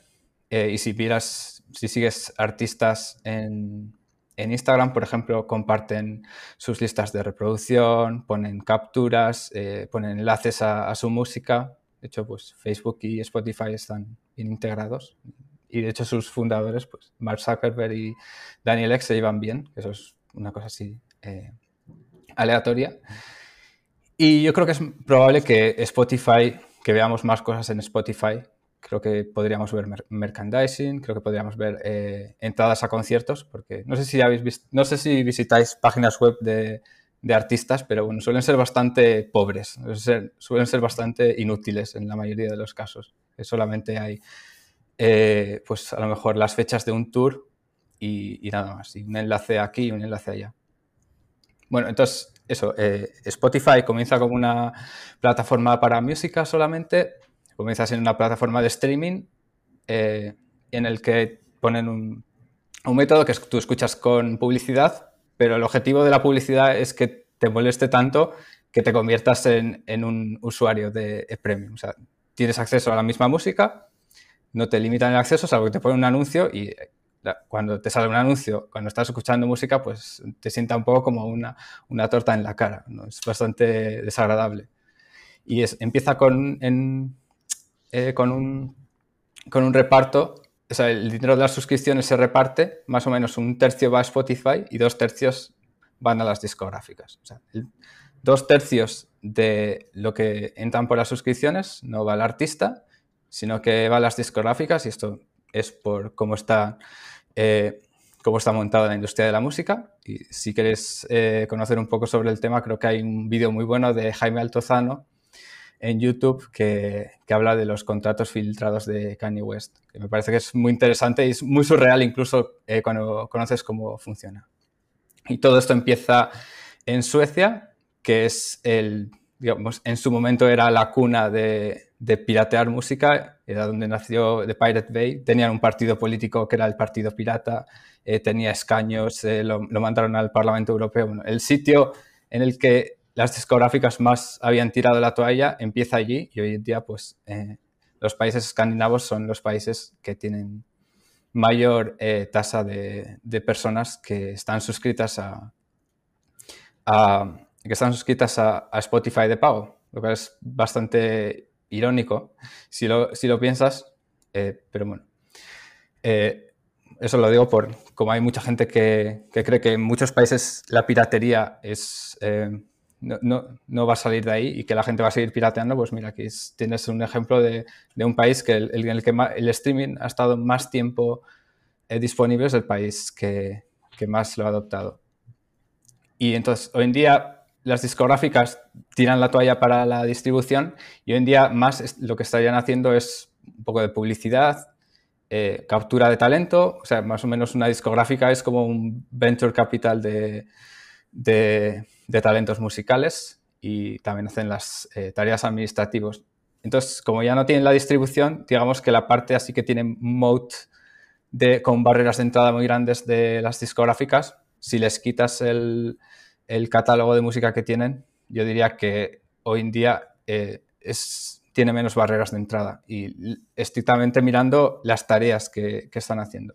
Y de hecho los artistas son más conscientes de que están generando mucho valor, tienen acceso a muchas más, muchas más herramientas y que, y que van a estar, eh, cada vez van a tener más poder y de hecho lo, creo que cada vez lo tienen. Entonces, después de esta parte de música, Spotify eh, pasa a ofrecer podcast y, esto es otro tipo de formato. Y esto es una cosa muy interesante cuando meten los podcasts, es que la publicidad, que en un principio eh, era algo no deseable, de, vuelve, de, vuelve de nuevo a Spotify y le aparece publicidad en los podcasts a la gente que está pagando una suscripción. Y esto, yo creo que los podcasts son propensos a tener publicidad porque yo creo que la gente que está escuchando un podcast entiende que la gente que hace el podcast tiene que, tiene que vivir de algo. Y bueno, le puedes decir a una persona, a un músico que, que dé conciertos, pero al, podcaster no le puedes decir que dé conciertos. Y yo creo que existe esa noción ya de que en, YouTube o en un podcast tú lo estás escuchando y vas a tener un patrocinador o vas a tener un anuncio publicitario. Está organizado el podcast eh, para que tenga eh, esos cortes y creo que es un, una publicidad tolerable, no es como que estás escuchando música y estás en, en otro rollo. Y en, ese sentido tienes a muchos podcasts de nicho que podrían poner publicidad muy específica, pero luego si miras la publicidad de los podcasts, ves que la monetización es bastante pobre, mientras que tienes a la radio que la publicidad no va dirigida a nadie, pues va dirigida a todo el mundo, sin separación, y allí pues el, las cantidades que se están gastando en publicidad son enormes. Y yo creo que es uno de los sitios que, en el que puede haber disrupción y que tiene sentido que hayamos publicidad en los podcasts, ¿no? porque tú si vas en un coche escuchando la radio, a lo mejor vas de viaje y pasas por, no sé, pasas por Ávila y y te anuncian un, un, taller de reparación de coches y tú dices, pues a mí eso que me importa, ¿sabes? Eh, a mí si, me, si Spotify estuviera en el coche, podría poner un anuncio que tuviera más relevancia y eso saldría yo ganando porque al menos no tengo que aguantar unos anuncios que me dan exactamente igual. Y de hecho también la internal, internacionalización de los podcasts también, o sea, yo estoy escuchando podcasts eh, americanos de NPR que es la, radio pública de Estados Unidos, y me dicen, me saltan anuncios de, que me abra una cuenta corriente en Fidelity y digo, pues eso a mí, a mí que me importa, que yo no vivo allí. Entonces, yo creo que en los podcasts traen ese resurgimiento de la publicidad que vuelve y se le pone publicidad a los usuarios de pago y yo creo que esto abre la puerta a que, a que los márgenes dejen de estar anclados permanentemente a ese, a ese tercio de, de dinero que le entraba por las suscripciones, porque todo lo más se lo tenía que dar a las, a las discográficas. Y bueno, de hecho también me gusta mucho que Spotify esté metido en la creación de podcast, aparte de que está metido, distribuye los podcasts, pero también está metido en la creación, tiene, tiene la adquisición de Anchor, ha hecho otras adquisiciones, tienen sus propios podcasts y me parece muy interesante que al menos la creación de podcasts yo creo que no les va a lastrar porque van a tener influencia en, las funcionalidades de Anchor y si Anchor le quieren dar funcionalidad de vídeo, pues le pondrán funcionalidad de vídeo a Spotify y estará todo unido. Entonces, un poco, ¿qué es lo que es, podría ser la oportunidad de, Spotify? Bueno, Spotify dice que su ambición es que un millón de personas viva de Spotify, lo cual me parece una cifra enorme, yo no sé de dónde la han sacado. Pues si en YouTube, en YouTube ni siquiera hay apenas 300.000 personas o 350.000 que tienen más de 100.000 suscriptores, que diría que son gente que puede vivir de YouTube. Pero así, e-, ellos tienen la ambición de que, de que haya mucha gente viviendo de Spotify y para eso pues significa que tiene que haber mucha más monetización en el sector. Por tanto, ellos deberían capturar un porcentaje de esa monetización. También creo que las discográficas tienen más de, de lo que perder de lo que la gente cree. Eh, bueno, tiran la porque han tirado la toalla en, en la distribución, entonces la, distribución se la han entregado a Spotify con este acuerdo eh, de repartirse los royalties, pero bueno, ahora mismo hay varias, eh, hay varias discográficas, yo creo que una de ellas no se puede ir, porque entonces el dinero de, de los royalties irían para los competidores. también, o sea, yo sigo sigo a muchos grupos de música. Hay, algún grupo de música excéntrico que no estaba en Spotify y, o sea, si tú miras sus redes sociales, o sea, prácticamente todos los comentarios que le ponían es ¿cuándo vas a estar en Spotify? ¿Cuándo vas a estar en Spotify? Es que se ha vuelto ya una, eh, una norma, que no puedes no estar ahí. Y yo creo que si algún día se abre la tarta de cómo se está repartiendo el dinero, se, en todo caso irá más dinero a los artistas de alguna manera, a lo mejor porque se hacen independientes, pero yo creo que Spotify está en una situación en la que no tiene mucho que perder si, se, si se abre esta discusión. Y aparte de esto, de todo lo que he dicho, como ahora Spotify tiene la distribución, Spotify tiene un montón de datos que podría que son muy valiosos porque si las discográficas están haciendo como un venture capital, si, es, si solamente un 10% de, de, los artistas que firman les van a dar el, el premio gordo de la, mayoría de los ingresos están muy interesados en los datos, por tanto eso es algo que Spotify puede salir ganando. Y luego, pues, lo más que tiene Spotify es que tiene un management brutal. O sea, tiene a Daniel Leck, que es el fundador, está súper alineado. Y yo creo, por, por, qué he planteado Spotify, es porque me parece que está a un precio que no hay que estirar mucho los números para que las cosas salgan bien a medio y largo plazo. Eh, tienen los podcasts, tienen la música, todo esto es contenido que han creado otros. O sea, no es como apostar por una emisora de radio que tienes que apostar que tiene mejores programas que la competencia, no. O sea, tienen todo el contenido, la monetización de ese contenido va a subir y ellos van a llevarse un porcentaje en el crecimiento de la monetización y en el crecimiento de, los podcasts y de que más gente se va a suscribir. Y por, y por eso creo que los márgenes eh, en el futuro pueden ir a más, porque creo que la publicidad es meterle publicidad a la gente que ya está pagando suscripciones y esto, pues, esto vas a estar por encima. Y si miras los márgenes que, de otras empresas publicitarias, pues verás que son enormes. Así que eso era más o menos Spotify, espero no haberme pasado de tiempo mucho. Eh, genial, Miquel. Eh, muy buena, muy buena defensa. Me, va a costar eh, echar leña ahí, porque, porque bueno, ya sabes que, que, a mí también me gusta, pero bueno, voy a dejar a Adri y a Carlos que comenten a ver qué les parece. Me interesa también saber qué opinan ellos. Adri, ¿tú cómo ves Spotify? ¿Qué te parece? Aquí también estoy bastante sesgado porque me gusta como usuario y como inversor, entonces me cuesta encontrarle puntos débiles. Evidentemente la crítica de siempre pues es eso, que el 65-70% de las ventas de suscripciones van para las tres, tres grandes y media discográficas, la, la famosa esta indie, Warner, Sony y compañía.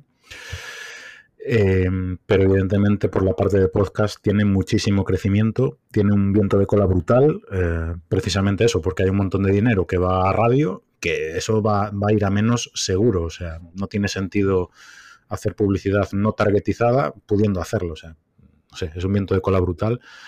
Em, también he visto que han que han, están probando algo de vídeo, en plan formato TikTok, vídeos de un minuto en canciones y tal, y no sé qué tal les ha funcionado, porque eso sería también, a pesar de que digan que es una plataforma de audio, si les funcionan los vídeos musicales o los vídeos cortos, puedes monetizar mucho más un anuncio de vídeo que, un anuncio de audio. Entonces, no sé qué tal les irá en esa dirección. No sé si sabes, Miquel, qué tal les ha ido en ese, en ese sentido. Uf, Discover, eh, se llama el, rollo este que están probando. Es, que es, todavía muy experimental, pero lo que sí que dicen es que hay muchísima gente que mucha parte de lo que escuchan es eh, el algoritmo eh, haciéndoles recomendaciones.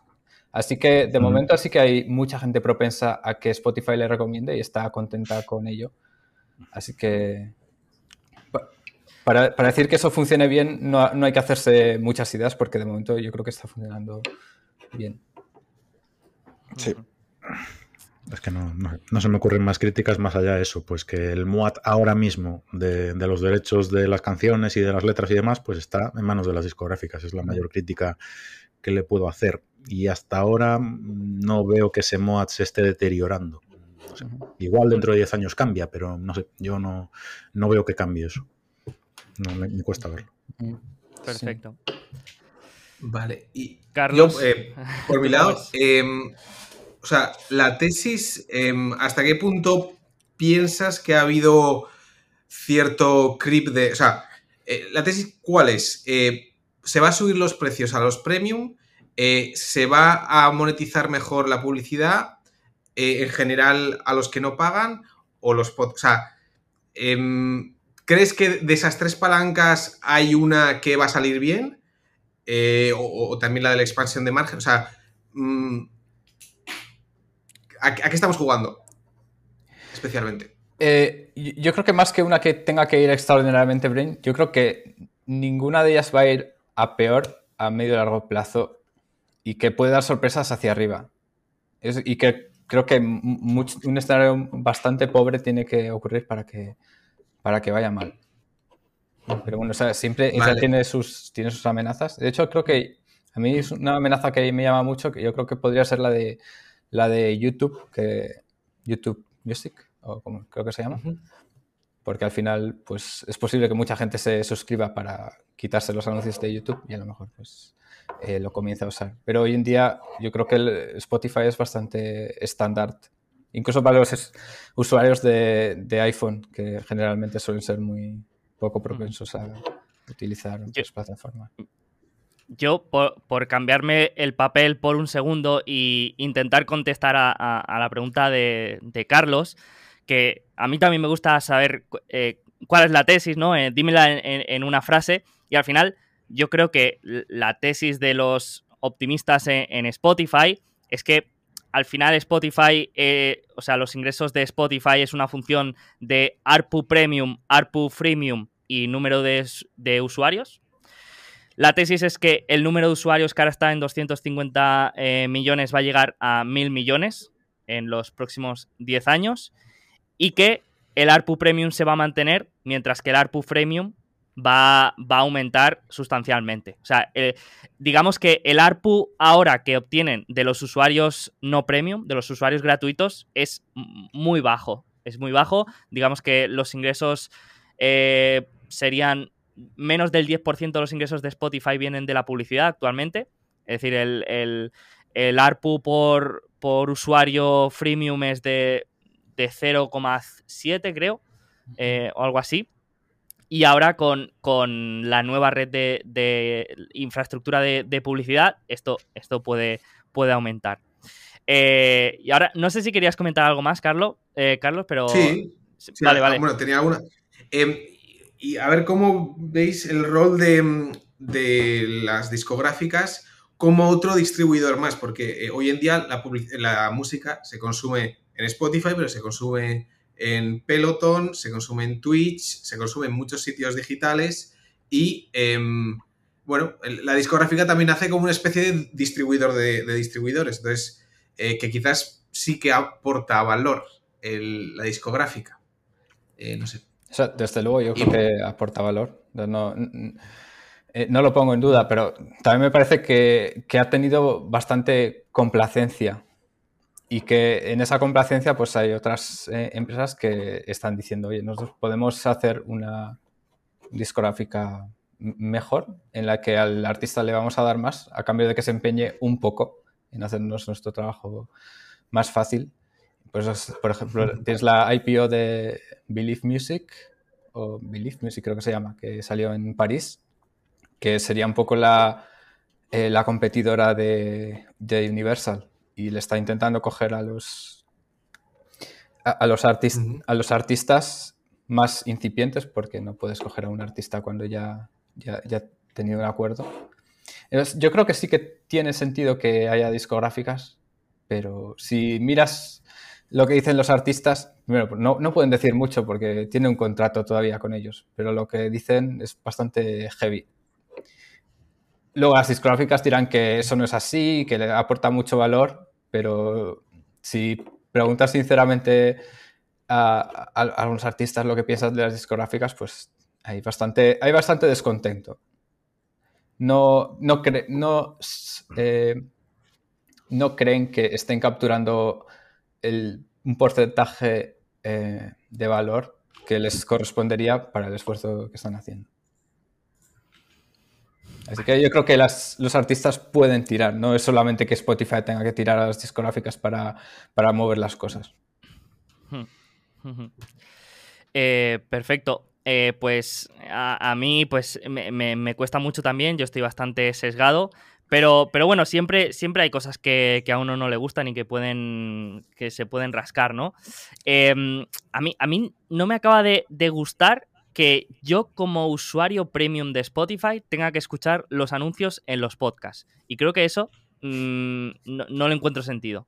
Y, más cuando son em, anuncios targetizados. No es que los incrusten en, los podcasts, sino que, que, son de Spotify, ¿no? Entonces, yo eso no lo entiendo. Y, creo que le añadiría más, más valor a la suscripción premium que a día de hoy, pues todavía es la fuente máxima de ingresos, o sea que mm, creo que no hay que olvidarla y que también un poco la tesis a largo de Spotify de que se va a convertir en una plataforma de audio en la que se va a consumir, o sea, digamos que hasta ahora se consume el 90% música, el 10% todo, lo restante, ¿no? Audiolibros, podcasts, etc. Eh, la idea es que a largo plazo la música quizá se quede en el 70 y, el resto en podcast y, demás contenido de, en formato audio.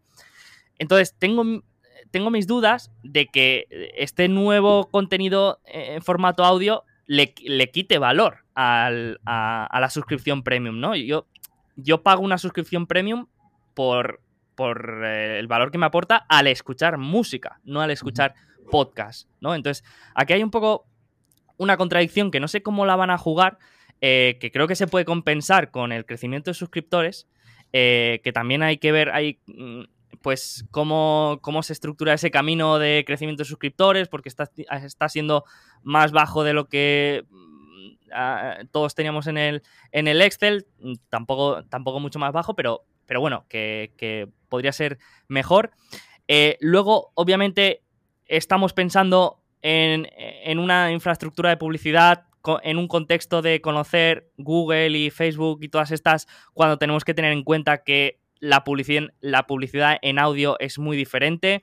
Y, y sí, por un lado tenemos un contenido que es mucho más fácil de crear y si en YouTube, por ejemplo, tenemos 350.000 eh, creadores, aquí vamos a tener eh, em, muchísimos más porque es un contenido que, se puede crear mucho más fácil y las barreras de entrada son bajísimas, entonces va a haber mucho más contenido, pero a la vez Eh, la targetización creo que es menor.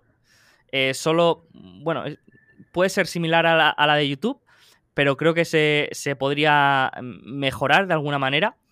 Eh, que, Spotify sepa más cosas de nosotros, aunque los algoritmos de recomendación de música funcionan bastante bien.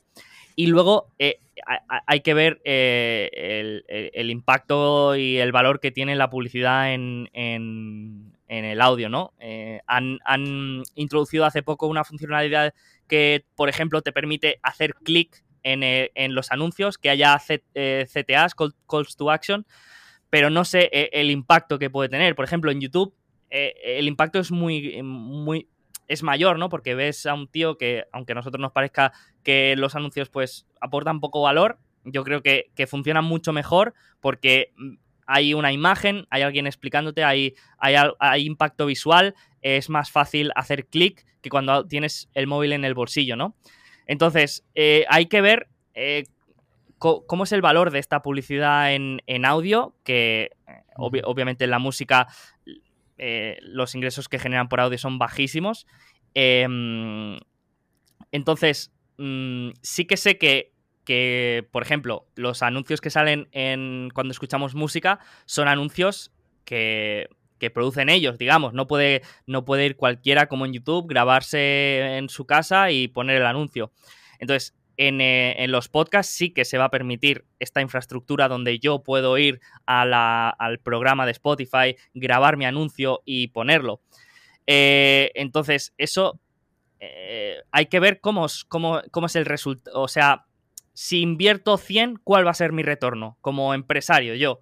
Eh, eso es lo que, lo que quiero ver, lo que quiero probar y quiero ver cómo, cómo va evolucionando. No sé si tienes una idea ahí del valor de, la publicidad. No sé si lo has pensado, si tienes una idea más organizada que la mía. Eh, o sea, no, no lo tengo eh, en un Excel, pero me parece que sí que tiene sentido en el sentido de que muchos cada vez como escuchas más podcast, eres más propenso a escuchar más podcasts de nicho. Luego, por ejemplo, si estás escuchando un podcast que es de, no sé, de muy genérico, de humor, a lo mejor es más difícil poner un anuncio, pero si es un podcast de tecnología o de, de, inversión, de... No sé de qué podcast escucháis, la mayoría de los que escucho son de, son de tecnología y de entrevistas. Bastante poco imaginativo. Pero, Pero yo, yo, entiendo que, o sea, ahora mismo en, un podcast, por ejemplo, eh, se dice, igual Joe Rogan, eh, vete a no sé qué página y pone el código Joe Rogan, no sé qué. Entonces, el call to action que ha mencionado Sergio, yo entiendo que, a ver, tiene que aportar bastante, ¿no? Frente a, vete a la página, pone un código tal, no sé. Hmm. Sí. Es solo un link o algo. Perfecto. Eh, bueno, y, lo único que, podría añadir es que a veces, como, como, usuario y como inversor, a veces tengo casi la necesidad de escribirles eh, pidiéndoles ciertas funcionalidades que, me parecen obvias, ¿no? Que, tendrían que estar y cosas que, que digo, mm, no sé, y, creo que son de los mejores ¿eh? en esta cultura de, de I D y de ejecución y de, y de cada semana sacar cosas nuevas y nuevas mejoras. Y son muy buenos ahí, pero es que veo tantas, tantos puntos de, mejora en la experiencia de usuario que, a veces mm, digo, voy a llamar al, director y, explicarle todos estos puntos. Em, pero bueno, seguro que algunos eh, no se pueden hacer por, otras razones. Yo te quería preguntar a ti, eh, ¿puedo preguntar? A ti o, a, Carlos. a, ver si utilizáis Anchor. A ver si utilizáis eh, Anchor. Sí, sí, yo me pasé. Está, bien. Ah, ¿te has pasado? Oye, ¿qué tal, ¿qué tal la conversión? O sea, la migración. Se, tardó, o sea, no fue una cosa automática, fue automático, luego mails, oye, pásamelo. bueno, que hay fricción. hay fricción. Vale. ¿Qué, querías preguntar? ¿Qué, ¿Qué, tal, Anchor? Sí, a ver, la, experiencia si es positiva o negativa. Neutral. Eh, experiencia positiva porque es súper fácil, es todo súper sencillo, pam, eh, lo, puede hacer un niño pequeño, pero eh, me faltan analytics. O sea, me, me, flojean mucho ahí. Pero eh, en general todos, ¿eh? No es que sea Anchor, pero en general, o sea, si, eres Spotify, eh, estás integrado, tienes más, información de, los usuarios, dame, dame más. O sea, a mí YouTube me da muchísima información me da el minuto en el que más gente cierra el vídeo, me da todo, o sea, la tasa de, aperturas, eh, un montón de, datos que, me sirven a mí como creador para, para tomar decisiones, ¿no? Y, en, en, Anchor, en general en el, podcast, ¿no? no conozco otra herramienta que te dé mejores datos, ¿eh? pero mm, te dice el número de escuchas, las demográficos mm, y, poco más. Yo sí que tengo un poco de experiencia eh, indirecta porque yo a veces grabo eh, vídeos en conciertos que voy eh, y los subo a YouTube. Y eso pues te da un montón de te da un montón de, visitas que entonces me llama la atención aunque eso no va a ninguna parte y generalmente me suelen mandar un, un strike de copyright al cabo de un año o dos. Es muy interesante verla, ver que puedo ver la funcionalidad de las analíticas de YouTube y son muy buenas. Aunque me den exactamente igual, son muy buenas. Me, han cerrado, ya un par de cuentas por subir vídeos de conciertos. Yo seguiré insistiendo eh, en hacer este favor a, la gente. Muy bien. Eh, pues pasamos a la última empresa que traigo que, mm, bueno, es una empresa bastante aburrida, pero no sé, eh, tampoco, tampoco llevo mucho tiempo investigándola, pero bueno, eh, la he traído también para aprender más, porque también cuando tienes que explicarla, pues parece que no, pero es como que tienes que darle más vueltas. Y también es una, es una microcap, es una empresa de 200 millones de capitalización y se llama Lincoln eh, Educational. Em, y es una empresa americana que tiene escuelas técnicas privadas. Es decir, tiene varios campus en Estados Unidos y se dedica a impartir pues em, educación sobre temáticas como eh, mecánica de vehículos, lampistería, eh, fontanería, soldadura, eh, climatización em, y atención médica primaria, digamos, ¿no? Entonces tiene unos 24 campus en Estados Unidos, en, divididos en 14 estados. Tiene en total a día de hoy unos 14.000 alumnos. Tiene una capacidad para eh, entre 18.000 y, 20.000. El ratio de aprobados es de eh, del, 80% y el ratio de mm, colocación de alumnos es del 70%, es decir, de, cada 10 alumnos que van a, las escuelas de Lincoln, el, 8 eh, de estos 10 aprueban y 7 de estos 10 eh, ya salen con trabajo, ¿vale? Y digamos que es el, mayor proveedor de, de, trabajadores técnicos certificados al mercado laboral. Es el, el, líder en la costa oeste y el segundo en la costa, en la costa este. ¿Vale? Y, mm, e, es curioso porque el, 90% de las asignaturas o de los trabajos para los que se forman eh, los, a los trabajadores de Lincoln están considerados por el gobierno como trabajos de, necesidad crítica, ¿no? Eh, que son, digamos, esenciales para, el funcionamiento del Estado, ¿no? Y, bueno, como particularidades, pues al, ser una escuela, pues eh, tiene la parte mala, que tiene unos costes fijos muy altos, parte buena, que tiene un gran apalancamiento operativo. Em, parte mala, que pues en periodos de crecimiento mm, como el que hemos vivido, la gente quizá pierde interés en este tipo de trabajos. La buena es que en periodos de recesión y de, mm, tasas de desempleo altas, pues eh, la demanda por, estas, este tipo de, de, certificaciones aumenta, ¿no? Entonces digamos que es una empresa em, que lo puede hacer bien en una recesión, eh, en un entorno de, tasas de desempleo altas. Y, bueno, como hemos vivido este periodo de crecimiento económico, pues evidentemente la empresa ha ido teniendo unos números bastante mediocres desde 2010. En 2010 tuvo, digamos, el pico de alumnos, que era de, de, 18.000, y ese número ha ido bajando en, los últimos 10 años, también porque, mm, o sea, eh, pues los jóvenes no, quieren ser lampistas, quieren ser eh, ingenieros o informáticos o, trabajar en startups, ¿no? Me imagino, es un, es un tipo de, de trabajo menos sexy, podríamos decir, ¿no? Entonces, bueno, es un, es un tipo de, de, de, temática que, no ha tenido tanta, tanta demanda, ¿no?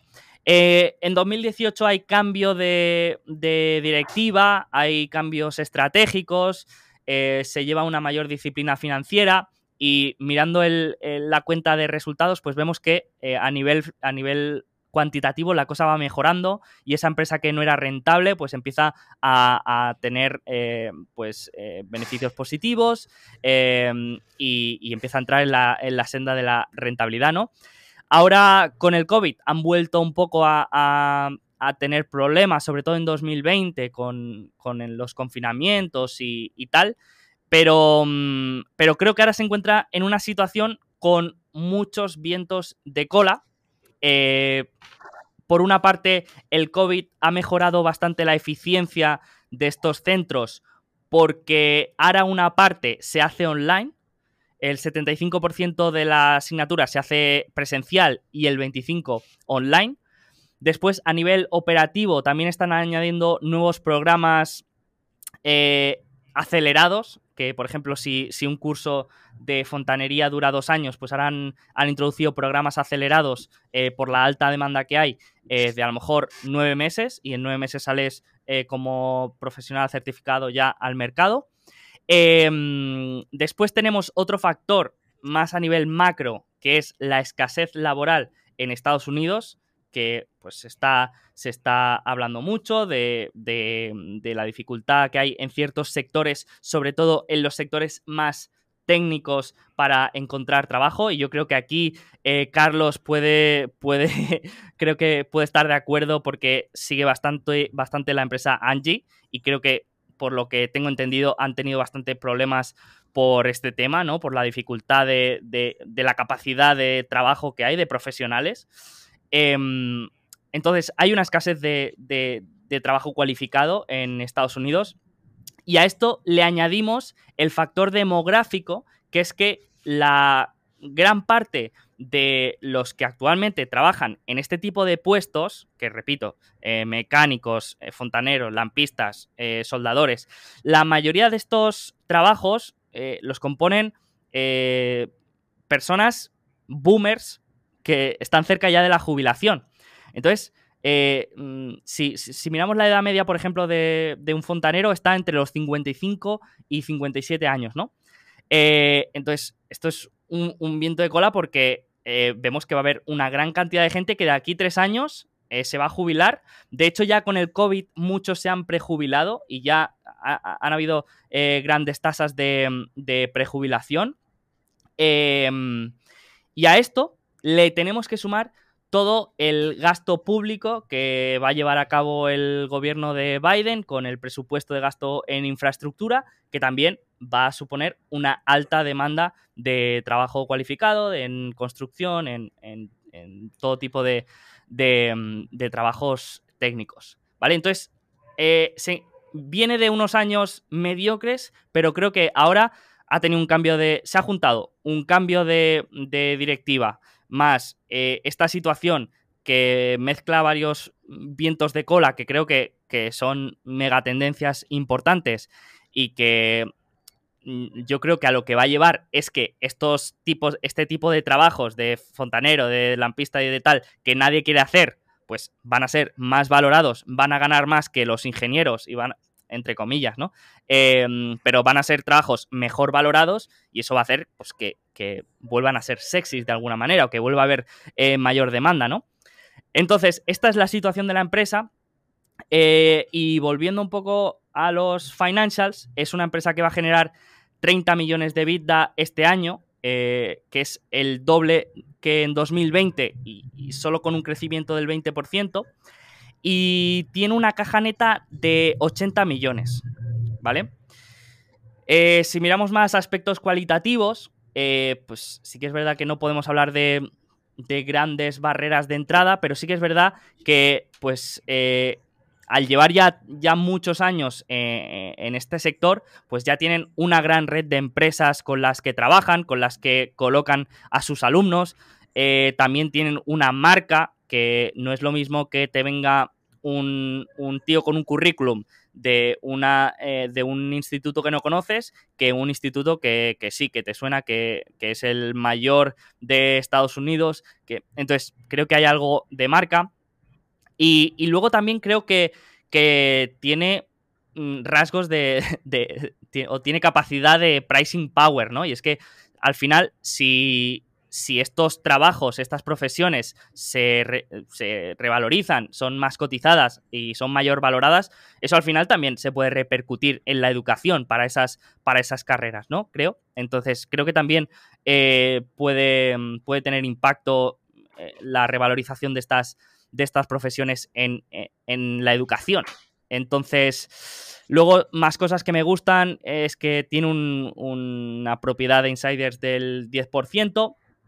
Y, también otra cosa interesante es que están aprovechando el buen momento a nivel de eh, precios de real estate para vender muchos de sus activos y hacer lo que se llama un sale leaseback, que es eh, vender eh, esos activos a, un private equity, a un fondo de, inversión y alquilarlo. Es decir, yo sigo operando en ese activo, pero consigo una gran cantidad de efectivo y, luego simplemente voy pagando un alquiler, ¿no? También están hablando de, usar ese, efectivo de la venta de activos para expandirse a, más, a más zonas geográficas. Y, luego aparte pues también tienen otros más activos eh, pendientes de, venta. Así que si, si ponemos todo junto un poco en valoración, tenemos una empresa que cotiza a 200 millones de dólares de capitalización pero que tiene 80 millones de dólares en caja neta más 20 millones en activos que todavía están por, por vender, ¿no? Entonces, mm, bueno, haciendo un poco la trampa de restarle toda la caja a la cotización, pues tenemos una, capitalización de 100 millones que, mm, que, si lo dividimos por los 30 millones de Vita que van a generar este año, pues tenemos una, empresa cotizando a 3, 4 veces eh, EBITDA y con, muchos vientos de cola, con que, está, está siendo mejor gestionada y, que va a estar ahí siempre y que estos, este tipo de, trabajos siempre van a existir. Eh, no se van a poder hacer en línea, sino que eh, es, es una educación que necesitas de eh, material, de, estar presente, también lleva unos riesgos, es decir, necesitas personas ahí delante. creo que no se puede como otras, no sé, como otras carreras que quizás se pueden trasladar más al mundo online. Esto yo creo que va a seguir existiendo muchos años y encima, pues, en caso de, una recesión, pues lo puede, lo puede hacer bien, ¿no? Entonces, esta es un poco el resumen de, de, esta idea de inversión. Eh, todavía está a medio cocer, pero no sé, reúne varios factores también que me gustan. Así que a ver qué os parece. Eh, no sé si la conocíais o no, pero, pero bueno, ¿qué te parece, Adri? ¿Cómo la has visto? Bien, me imagino que las parte de las ventas serán recurrentes, me imagino. Lo que pasa es que estos negocios de educación eh, siempre me han parecido muy contracíclicos, es decir, la disminución del desempleo juega en su contra porque tienen menos, menos público potencial y mientras lo comentabas, estaba viendo los financials por encima y efectivamente en 2008 las ventas aumentaron un 15, en 2009 les aumentaron un 47% y después a partir de 2011 les cayeron las ventas tres años seguidos, es decir, pasaron en 2010 de facturar 600 millones a facturar 215 en 2013 y de hecho pues las ventas de los últimos 12 meses es lo que facturaban en 2007. Pero bueno, entonces yo creo que esto es, digamos, la justificación de por qué el mercado te lo valora, no sé, a cinco veces EBIT o lo que sea. Em, entonces, no sé mm, a futuro, es decir, mm, si el nivel de desempleo se mantiene en el nivel actual, no sé si era del 3% o 4% en Estados Unidos, cómo va a crecer la empresa, o por lo menos mantener ese EBIT. Con, que generen el mismo EBIT que los últimos 12 meses, vamos, está regalada, yo creo. No sé cómo, cómo ves eso. Eh, sí, o sea, siempre va a jugar mucho con, o sea, va a ser muy sensible a las tasas de desempleo, pero yo creo que ahora está el factor de, escasez de mano de obra técnica, ¿no? Que ahí, pues, eh, también te hace de, un poco, te, tira del otro lado. Em, no sé cómo, cómo va, va, a jugar ese, escenario, pero, mm, pero bueno, eh, si, si también, esto también Mm, lo tienes que mirar en el contexto de tu cartera, ¿no? Si tienes muchas posiciones que, se benefician de un crecimiento económico, pues también eh, esta puede ser una cobertura interesante. Em, y, que, y que a mí también me gusta que en periodos de, crecimiento en los que en teoría no lo haga tan bien, tampoco tiene por qué hacerlo mal, ¿no? Eh, si está bien gestionada y sigue haciendo cosas bien, no creo que lo tenga que hacer mal. No sé.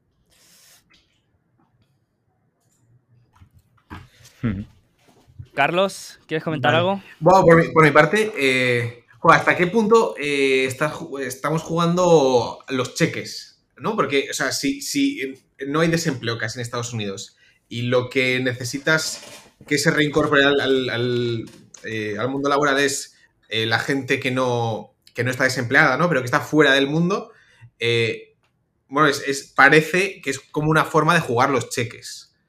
Eh, ¿No? Porque es gente que está recibiendo dinero que no ha querido trabajar, de repente eh, se acaban las ayudas y dice, oye, pues igual me tengo que formar y tengo que trabajar. Eh, ¿Compras esto sí o no? O sea, yo lo que compro es que haya escasez de, de, mm, de, capacidad profesional por los cheques, ¿no? De que haya gente que, que por los cheques y por otros factores. Em, que haya gente que haya decidido hacer otras cosas porque ahora tiene eh, esa ayuda o, por las circunstancias que sean.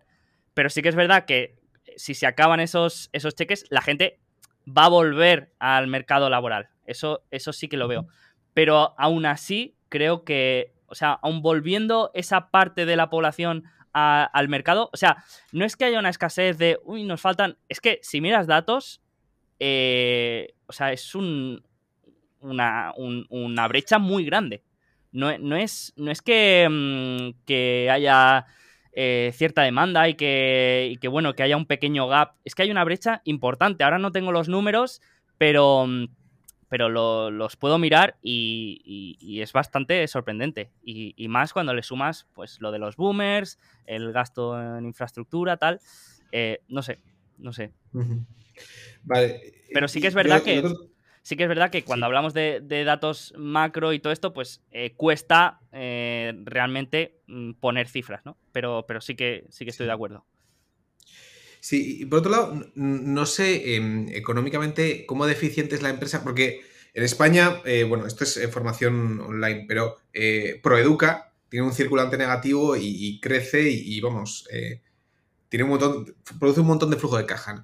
Yo no sé eh, esta empresa cómo deficiente es, eh, si se le paga antes, se le paga después, si, cuando crece eh, quema dinero o no. Em, y bueno, pues me, deja un poco esa duda. Em, mm, mm, mm. pero, claro, pero es que tampoco tiene... No sé, yo, yo lo veo más al revés. O sea, veo mucho circulante negativo porque el, mm. estudiante paga, eh, paga la cuota al, inicio de, temporada. O sea, mm, me, si es así, eh, sí, sí, que, si es así, por eso debería ser incluso más positivo, ¿no? Un rebote em, estarías apalancado todavía más al rebote. Así que eh, interesante. Y luego, muy interesante lo que has dicho, ¿no? lo reducir real estate, hacerlo un poco online, eh, bueno, eh, muy interesante. Sí, sí, esa parte eh, creo que, o sea, al, pasar un, porcentaje de, las clases que se imparten en físico, pasarlas online, por una parte es más escalable porque un profesor puede, dar clases a, más gente y por otra también liberas espacio eh, de material y de, espacio físico que, se puede aprovechar mejor, ¿no? Mm, creo que, puede ser interesante si lo, si saben gestionar bien, mm, me imagino. Perfecto. Miquel, ¿qué te ha parecido? si no, si no eh, cambia el precio de la matrícula y, hacen esa parte online, o sea, desde luego que podrían, o sea, podrían incluso tener más gente eh, en la escuela, no sé si está, estará eh, operando al 100% o al menos. no sé si, como dices que, que faltan, o sea, faltan fontaneros, faltan, falta mucha gente con con, con, estas habilidades. No sé si eso también llega a los profesores o si no.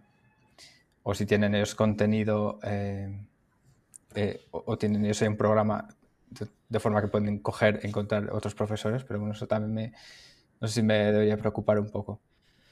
Eh, sí, o sea, me imagino que, también aplica, porque un profesor de mecánica al final es un mecánico, pero que se dedica a la docencia. Y, me imagino que, que, que pues igual pues eh, tienen sueldos, tienen que pagar sueldos más altos.